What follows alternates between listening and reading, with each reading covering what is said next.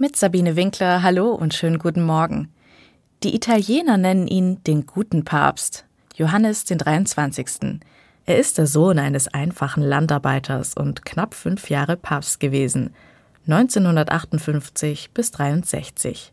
Er soll bescheiden und volksnah gewesen sein. Jetzt im Oktober ist sein Gedenktag. Papst zu sein, stelle ich mir nicht einfach vor, vor allem nicht in diesen Zeiten.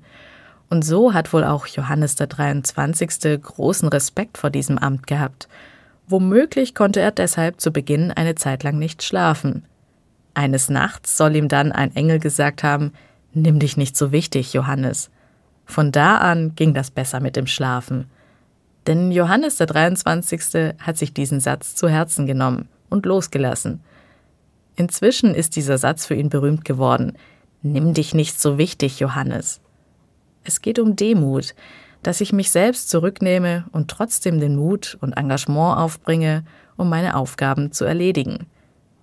Und dieser Papst ist in meinen Augen nicht nur demütig, sondern auch mutig gewesen, wenn nicht sogar ein kleiner Revoluzer.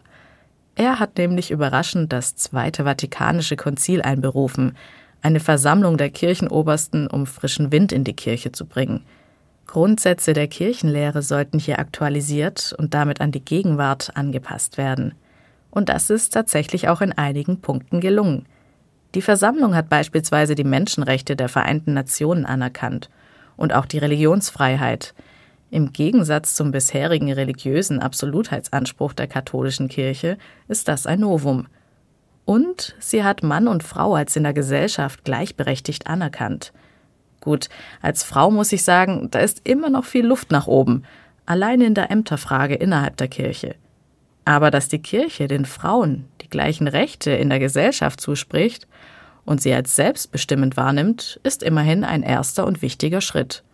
Und auch ein Konter zu dem Bild, dass Frauen hinter den Herd gehören. Es ist ein Zeichen, wenn auch ein kleines, in seiner kurzen Amtszeit hat Johannes der 23. einiges in dieser alten katholischen Kirche angestoßen. Und das sicherlich nicht ohne Gegenwind. Der gute Papst. Für mich ein sehr mutiger Mann, der gewusst hat, sich selbst bei allem nicht zu wichtig zu nehmen. Vielleicht auch das Geheimnis seiner Erfolge. Sabine Winkler aus Esslingen von der Katholischen Kirche.